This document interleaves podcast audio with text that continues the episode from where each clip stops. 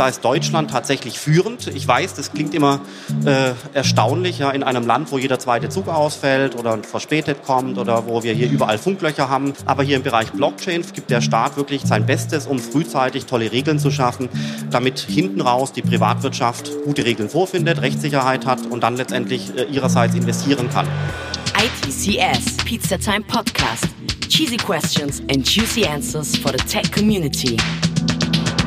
Hallo und herzlich willkommen zu einer neuen Folge vom ITCS Pizza Time Podcast. Heute gibt es wieder eine Keynote vom 3.12.2019 aus Frankfurt von Professor Dr. Philipp Sandner.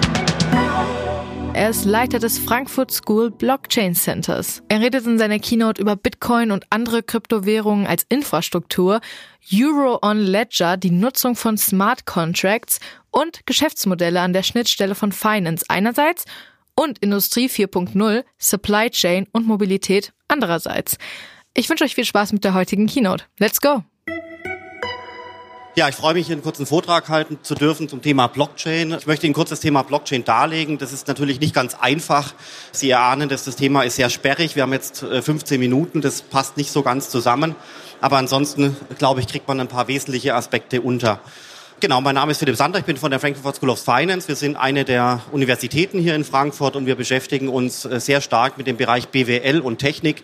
Äh, das bedeutet zum Beispiel Blockchain, aber auch künstliche Intelligenz, weil wir glauben, dass das ganze Thema BWL sich verändert das ganze BWL-Thema wird sich verändern hin zu so einer Art Wirtschaftsinformatik oder auf gut Deutsch.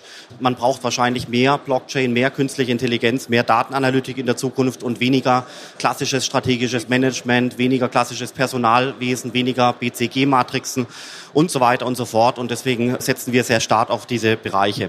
Vor dem Hintergrund haben wir das Blockchain Center gegründet. Wir machen viele Veranstaltungen zu dem Thema hier in Frankfurt. Wir machen auch Projekte, teilweise für die Europäische Kommission oder auch für Bosch und Daimler. Das heißt, da gibt es viele Dinge, mit denen wir als äh, Research Institute, fast schon als äh, Think Tank hier aktiv sind. Ähm, einfach kurz mal ein paar Schlaglichter, was sich momentan so tut in dem Bereich, um einfach das Thema mal klar zu machen, dass es wirklich mit sehr, sehr, sehr großer Dynamik sich entwickelt.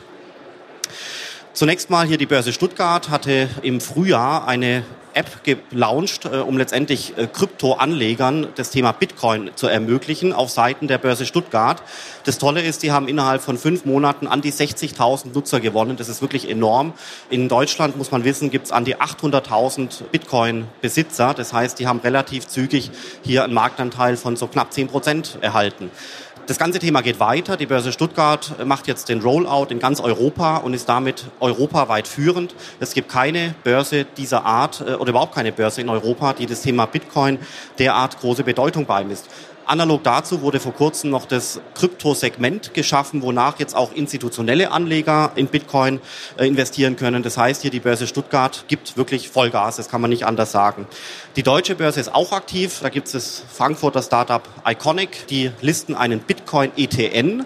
Jetzt diesen Monat im Dezember im Cetra-Segment und an der Frankfurter Börse. Damit ist hier der Bitcoin auf dem Frankfurter Parkett. Muss man sich ja vorstellen. Das war vor ein, zwei Jahren undenkbar. Im Ausland geht es auch weiter. Äh, hier ein Projekt von der Börse Thailand. Die fangen an, den gesamten Finanzsektor auf Blockchain-Basis umzubauen. Können Sie sich vorstellen, wie viele ITler hier gebraucht werden, aber auch wie viele Wirtschaftsinformatiker zum Beispiel. Der, äh, die Börse Thailand äh, ist so, hat ungefähr ein Drittel des Volumens wie die deutsche Börse. Also es ist schon auch relativ groß, auch wenn es natürlich eine Nummer kleiner ist als die deutsche Börse. Hier ein Bild aus einem Vortrag, den wir dort gehalten hatten. Ich war dort auch seitens der Frankfurt School mit eingebunden in das Projekt. Und was Sie hier sehen, ist auf der linken Seite den Emittent eines Wertpapiers, auf der rechten Seite den Investor wie heute auch, ja. Aber Stand heute haben Sie auf der Stufe zwischen Wertpapier Emittent und Investor zahlreiche Intermediäre, die sie eben momentan brauchen, um das ganze Thema abzuwickeln. Also faktisch den Verkauf und die Abwicklung von Aktien. Und da sehen Sie jetzt hier in Rot und in Orange und in Gelb, dass sich sehr, sehr, sehr viel verändern wird. Manche Rollen fallen in Gänze weg. Das ist ein Anzeichen dafür, dass der ganze Finanzsektor auf neue Beine gestellt wird. Ja, und das fängt gerade erst an. China geht es auch voran. Äh, der chinesische Staatspräsident hatte vor drei, vier Wochen eine Rede gehalten, wonach er gesagt hat, China soll äh, im Bereich Blockchain wesentlich aktiver werden. Das soll, betrifft Universitäten, Investoren, Industrieunternehmen, alles. Prompt geht's los und prompt hat der Kapitalmarkt über Nacht einen Satz gemacht. Und zwar ist der Bitcoin über Nacht gestiegen um bis zu 40 Prozent nach dieser Ankündigung. In Zahlen ausgedrückt waren es 25 Milliarden US-Dollar, die einfach plötzlich da waren über Nacht. 25 Milliarden US-Dollar, das ist so viel wie ein halber Konzern Daimler. Einfach mal so da über Nacht, nur wegen dieser Äußerung. Da sieht man auch, dass das Thema Blockchain und Kryptowährungen teilweise miteinander verbunden ist und nur schwer voneinander getrennt werden kann. Da sagt der eine Blockchain und der Bitcoin-Preis steigt und natürlich umgedreht. Deutschland ist auch sehr aktiv, das ist sehr beruhigend. Die Bundesregierung hat eine Blockchain-Strategie etabliert und ist damit im Übrigen das erste Land in ganz Europa, was dieser Technologie eine solche Bedeutung beimisst. Da ist Deutschland tatsächlich führend. Ich weiß, das klingt immer äh, erstaunlich, ja, in einem Land, wo jeder zweite Zug ausfällt oder verspätet kommt oder wo wir hier überall Funklöcher haben. Aber hier im Bereich Blockchain gibt der Staat wirklich sein Bestes, um frühzeitig tolle Regeln zu schaffen, damit hinten raus die Privatwirtschaft gute Regeln vorfindet, Rechtssicherheit hat und dann letztendlich äh, ihrerseits investieren kann. Dazu gehe ich gleich noch länger ein. Zum Beispiel hier äh, werden jetzt Wertpapiere entmaterialisiert. In Deutschland haben wir ja die Urkundenpflicht. Die soll jetzt Stück für Stück eingedämmt werden und äh, das wird jetzt beginnen, noch vor Weihnachten mit einem Gesetzesvorschlag für den Bereich der sogenannten Inhaberschuldverschreibungen, der jetzt als erstes quasi entmaterialisiert wird. Und das hier hat es in sich, äh, klingt jetzt sehr spröde. Das sind die Änderungsrichtlinien äh, zur vierten EU-Geldwäsche-Richtlinie. Die werden im Januar umgesetzt. Das klingt jetzt alles sehr sperrig, aber faktisch hat die BaFin in diesem Dokument ich sage jetzt mal ganz plakativ das Wort, äh, auch wenn man es eigentlich so plakativ nicht sagen sollte. Äh, die Bundesregierung hat in diesem sperrigen Dokument faktisch einen Bitcoin-Führerschein verpackt für Banken. Ja, das gibt's wirklich so kaum. Ist am letzten Freitag passiert und prompt springt die internationale Presse der Szene jetzt drauf an. Also das ist jetzt noch nicht in der Bildzeitung, aber dafür ist es zu speziell, das gebe ich ja zu. Aber die Presse in diesem Fachbereich Blockchain springt darauf an und sagt seit Freitag, fragt, äh, ob Deutschland der neue Crypto Heaven ist. Ja, ganz spannend. Äh, klingt klingt skurril, weil glaubt man ja gar nicht. Deutschland ist ja manchmal behäbig, was Regulatorik und Staat angeht, aber hier macht der Staat, gibt sich sehr viel Mühe, vorne wegzulaufen und damit wird Rechtssicherheit kreiert. Plötzlich ist Deutschland europaweit vorne, gemeinsam mit der Schweiz, ganz faszinierend. Und plötzlich fangen auch Banken hier in Frankfurt an, sich mit dem Thema Bitcoin anzufreunden, obwohl man das natürlich lange Jahre so ein bisschen äh, negiert hatte, dass es eine brillante Technologie ist. Ja. So viel jetzt mal zum Hype. Man darf aber auch nicht vergessen, wo wir herkommen. Was Sie hier sehen, ist die Kurve die Diffusionskurve für das Smartphone. Stand heute hat ja jeder mindestens ein Smartphone. Sie haben eine Marktabdeckung von 100 Prozent. Äh, wir kommen aber von 0 Prozent. Darf man nicht vergessen, dass äh, vor 15 Jahren gab es noch kein Smartphone, kein iPhone, nichts. Das heißt damals 0 Prozent und die Kurve lief jetzt hoch von 0 Prozent auf 100 Prozent über einen Zeitlauf von 15 Jahren. Ja, das ist quasi Fakt. Diese Zahl 100 Prozent klingt so ein bisschen natürlich relativ, ist ja eine Prozentzahl, aber wenn Sie es in Zahlen ausdrücken, sind es Dutzende Milliarden Endgeräte, die hier weltweit verkauft wurden in 15 Jahren. Das ist wirklich gigantisch, ja. Und wenn man sich jetzt die Blockchain-Technologie anschaut, wo wir heute stehen, dann genau hier und zwar genau dort am Anfang, wo alles losgeht. Äh, das heißt, mein Rat an junge Leute ist, also ich bin ja an der Hochschule, es lohnt sich, sich mit dem Thema Blockchain jetzt zu beschäftigen. Jetzt kommt die Welle, der nächste Hype steht unmittelbar bevor und deswegen lohnt sich jetzt hier aktiv zu werden äh, mit Programmierung, Wirtschaftsinformatik und so weiter und so fort. Einfach mit dem Ziel, äh, quasi auf dieser Welle mit dabei zu sein, wenn sie kommt. Ja. Die Welle ist vorgezeichnet, es geht wieder los und früher oder später wird es wieder 15 Jahre dauern, vielleicht 20 Jahre dauern, bis alle Arten von Assets und Vermögensgegenständen auf Blockchain-Basis laufen. Das klingt jetzt sperrig, ich kann es aber auch klar und deutlich sagen, das betrifft den Euro, den Dollar, den Schweizer Franken, Aktien, Wertpapiere, Anleihen, Schuldverschreibungen, international, den Kfz-Schein, den roten Zettel, den Sie beim Arzt kriegen, wenn Sie ein Medikament von der Apotheke wollen, ist ja ein papiergebundener Wert. Ja, das sind alles Wertträger, die Stand heute äh, physisch existieren, anfassbar sind, papierbasiert sind. Das ganze Notariatswesen, all das wird früher oder später auf Blockchain-Basis laufen. Da bin ich fest davon überzeugt. Aber es dauert 15 Jahre. Und wenn man jetzt heute beginnt, in diesem Markt aktiv zu werden, äh, dort zu arbeiten, bei einem Startup, bei einem Konzern, sich weiterzubilden, Schulungen macht und so weiter, gibt es tolle Materialien im Internet, dann aus meiner Sicht steht einem auch in einer möglicherweise schrumpfenden Finanzindustrie eigentlich eine sehr gute Karriere bevor weil jetzt der Hype kommt und weil jetzt in Kürze äh, viele, viele Leute in dem Bereich äh, gebraucht werden. Und erstaunlicherweise sind wir in Deutschland genau am richtigen Fleck. Natürlich gibt es Südkorea, gibt Asien, China, die Amerikaner, äh, alle fangen jetzt an, das Thema sehr, sehr, sehr ernst zu nehmen. Aber in Europa sind wir in Deutschland gemeinsam mit der Schweiz ganz, ganz, ganz vorne. Das heißt, wir sind genau im richtigen Land, hier aktiv zu werden. Und jetzt äh, so gegen Ende noch ein paar abschließende Worte zum, zu einer Blockchain-Strategie in Deutschland. Wenn Sie den Kapitalmarkt zerlegen in zwei Worte, dann kann man das machen mit erstens Wertpapiere und zweitens Zahlungsmittel, also der Euro. Beides taucht in der Blockchain-Strategie wieder auf. Und zwar erstens sollen Wertpapiere entmaterialisiert werden. Das fängt an jetzt noch vor Weihnachten mit einem Gesetz, äh, Gesetzesentwurf zur Entmaterialisierung von äh, Schuldverschreibungen. Das klingt jetzt alles sehr rechtlich und sperrig, aber das hat es wirklich in sich. Das, ich hoffe, Sie glauben mir das. Und äh, dann wird zweitens der Euro schon auf Blockchain-Basis gewünscht. Es gibt schon zwei, drei Firmen in Deutschland, die den Euro auf Blockchain-Basis anbieten, ne? auch zum Beispiel die Commerzbank hier aus Frankfurt. Und der Blockchain-Euro wenn Sie so wollen, oder auch der digitale Euro ist das nächste große Thema für die Industrie, weil nämlich dadurch Maschinen, Silos, ähm, teilweise natürlich Autos, Kameras, Sensoren, all das technische Gerät, was jetzt so langsam überall installiert wird und äh, überall wächst, dieses technische Gerät wird früher oder später an Blockchain-Systeme angeschlossen, sodass diese Geräte selber am Zahlungsverkehr und zwar in Euro äh, teilnehmen können. Einschlägig hierfür wird laut der Bundesregierung aller Wahrscheinlichkeit nach die E-Geld-Lizenz sein, sodass es auch weitaus mehr ist als, als ein sogenannter Stablecoin, sondern es ist einfach der Euro, aber eben auf Blockchain-Basis. Ja. Dann kann man hier unten von sogenannten traditionellen Kryptowährungen sprechen, klingt auch komisch. Äh, gemeint sind hier Bitcoin und Ethereum, also so die Kryptowährungen der ersten Stunde. Und seitdem Facebook das Projekt Libra gestartet hatte, vor einigen Wochen und Monaten, gibt es eben noch zudem die sogenannten Private Stablecoins. Und jetzt kommt was ganz Spannendes. Der Staat sagt, was er will und er sagt auch, was er nicht haben will. Nämlich, er will erstens Wertpapiere auf Blockchain, er will dann zweitens den Euro auf Blockchain. Er, äh, der, für den Staat ist es auch in Ordnung, wenn Banken, Börsen und Fintech Fintech-Unternehmen sich mit Bitcoin und Ethereum beschäftigen, ist alles in Ordnung, solange die Regeln eingehalten werden. Dafür kreiert die BaFin ja äh, die neue Kryptolizenz ab dem neuen Jahr. Aber was der Staat nicht haben möchte, sind äh, private Stablecoins. Also das wäre natürlich das Facebook-Projekt Libra und auch zum Beispiel äh, goldgedeckte Tokens und ähnliches. Also hier sagt der Olaf Scholz, das möchte er hier nicht haben. Da versuchen wir Regeln zu finden, das zu blockieren.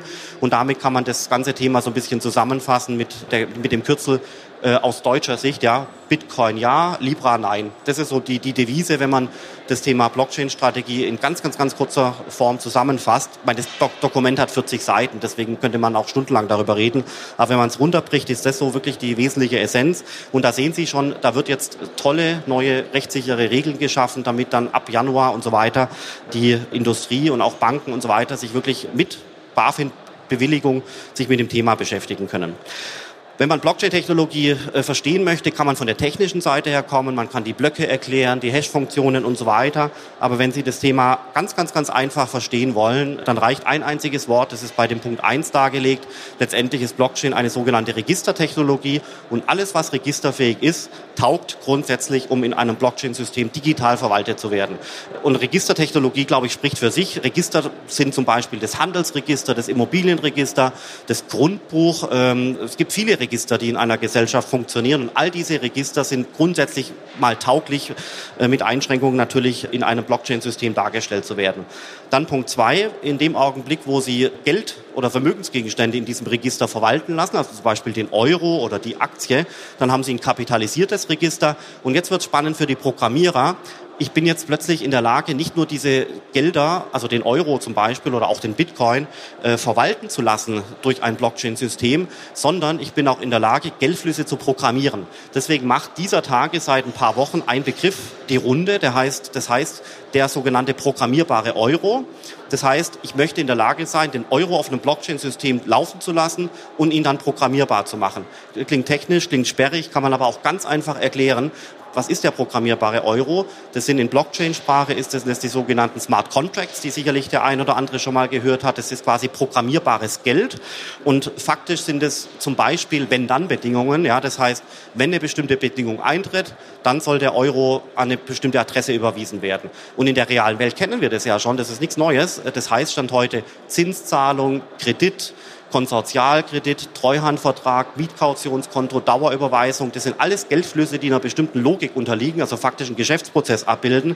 Und all das können Sie in Zukunft ganz einfach programmieren mit einem zugrunde liegenden Blockchain-System, was relativ schwerfällig sein kann, aber der Code obendrauf, um zum Beispiel ein Mietkautionskonto zu programmieren oder auch einen Treuhandvertrag, sind vielleicht 10, 20, 30 Zeilen Code, wohingegen Stand heute Sie immense Apparate brauchen, riesengroße API-Maschinen, Abgleich von verschiedenen siloartigen Systemen. Äh, Sie kennen das Leiden der Banken. Das ist nicht nur selbst gemacht, sondern da steckt natürlich auch eine immense Technik dahinter, die kaum mehr zu überblicken ist.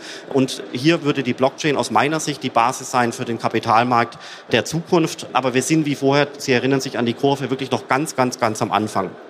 Und jetzt zum Abschluss, ich glaube, eine Folie kann ich noch zeigen.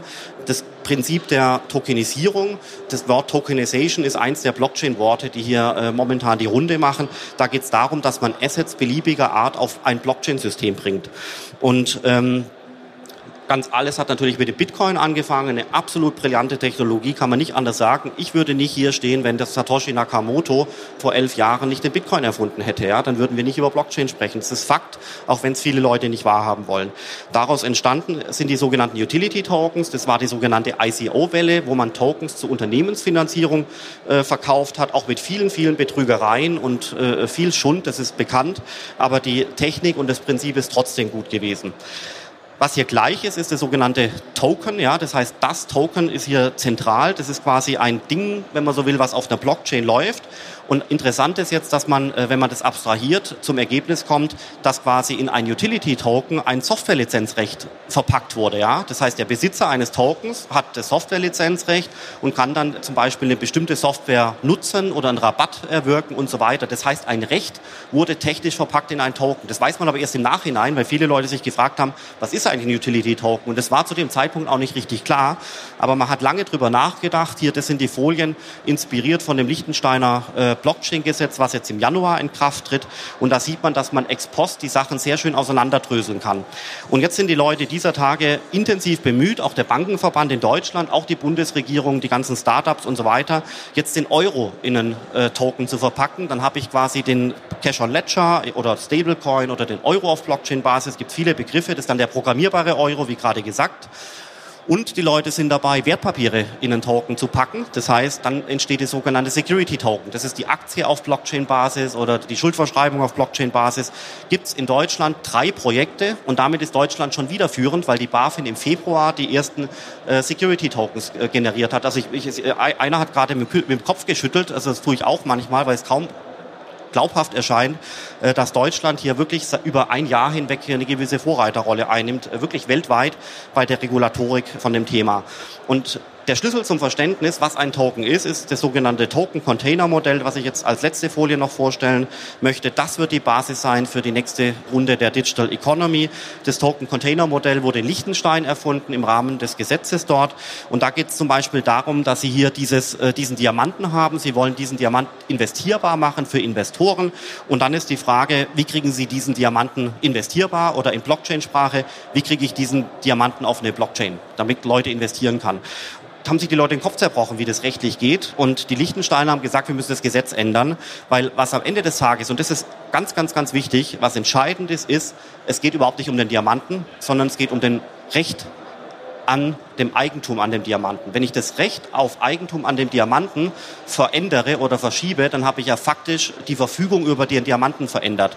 Und die Lichtensteiner haben gesagt, lass uns die Rechte äh, in den Token packen, nicht den Diamanten. Lass uns das Recht auf Eigentum in den Token verfrachten, weil dann können wir den Token hin und her verschieben. Wir können den Token durch die Welt schicken, von hier nach Argentinien, nach Amerika, nach Russland. Alles innerhalb von einer Stunde quer durch die Welt, wie eine E-Mail. Und wir können den Token Teil von einer Portfolioinvestition machen. Wir können den, den Token zur Kredit Besicherung verwenden, weil ja hinter dem Diamanten Wert steht und so weiter. Und der Diamant steht möglicherweise äh, in irgendeinem Tresor äh, in einer Bank irgendwo auf der Welt, möglicherweise eben dann in Liechtenstein, physisch vor Ort. Aber was quasi auf einem Blockchain-System notiert, ist das Recht auf Eigentum an dem Diamant. Das ist so die höhere Vision. Und wenn Sie, wenn Sie das mal zu Ende spinnen, dann haben Sie wirklich irre Möglichkeiten für die digitale Zukunft, weil es plötzlich geht es gar nicht mehr um den Euro, um den Bitcoin oder um irgendwie ein Security-Token und so weiter, sondern es Es geht faktisch um jedes Recht der Welt, was Sie in ein Blockchain-System verfrachten können.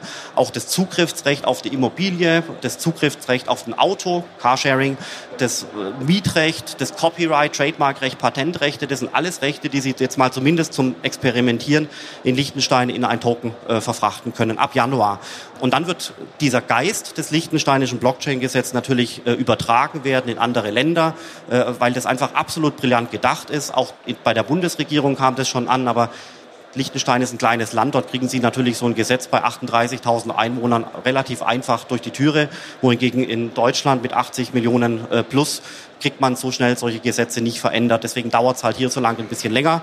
Aber Liechtenstein ist der Vorreiter und es lohnt sich aus meiner Sicht, das sind die letzten Worte hier, sich wirklich mit dem Thema zu beschäftigen. Die Welle ist da, die Welle kommt. Ich sehe es tagtäglich an meiner E-Mail-Inbox, äh, wer mir da E-Mails schreibt. Die Welle ist kurz davor zu kommen und es lohnt sich auch aus eigenen karrieretechnischen Gründen, sich wirklich intensiv jetzt mit dem Thema zu beschäftigen.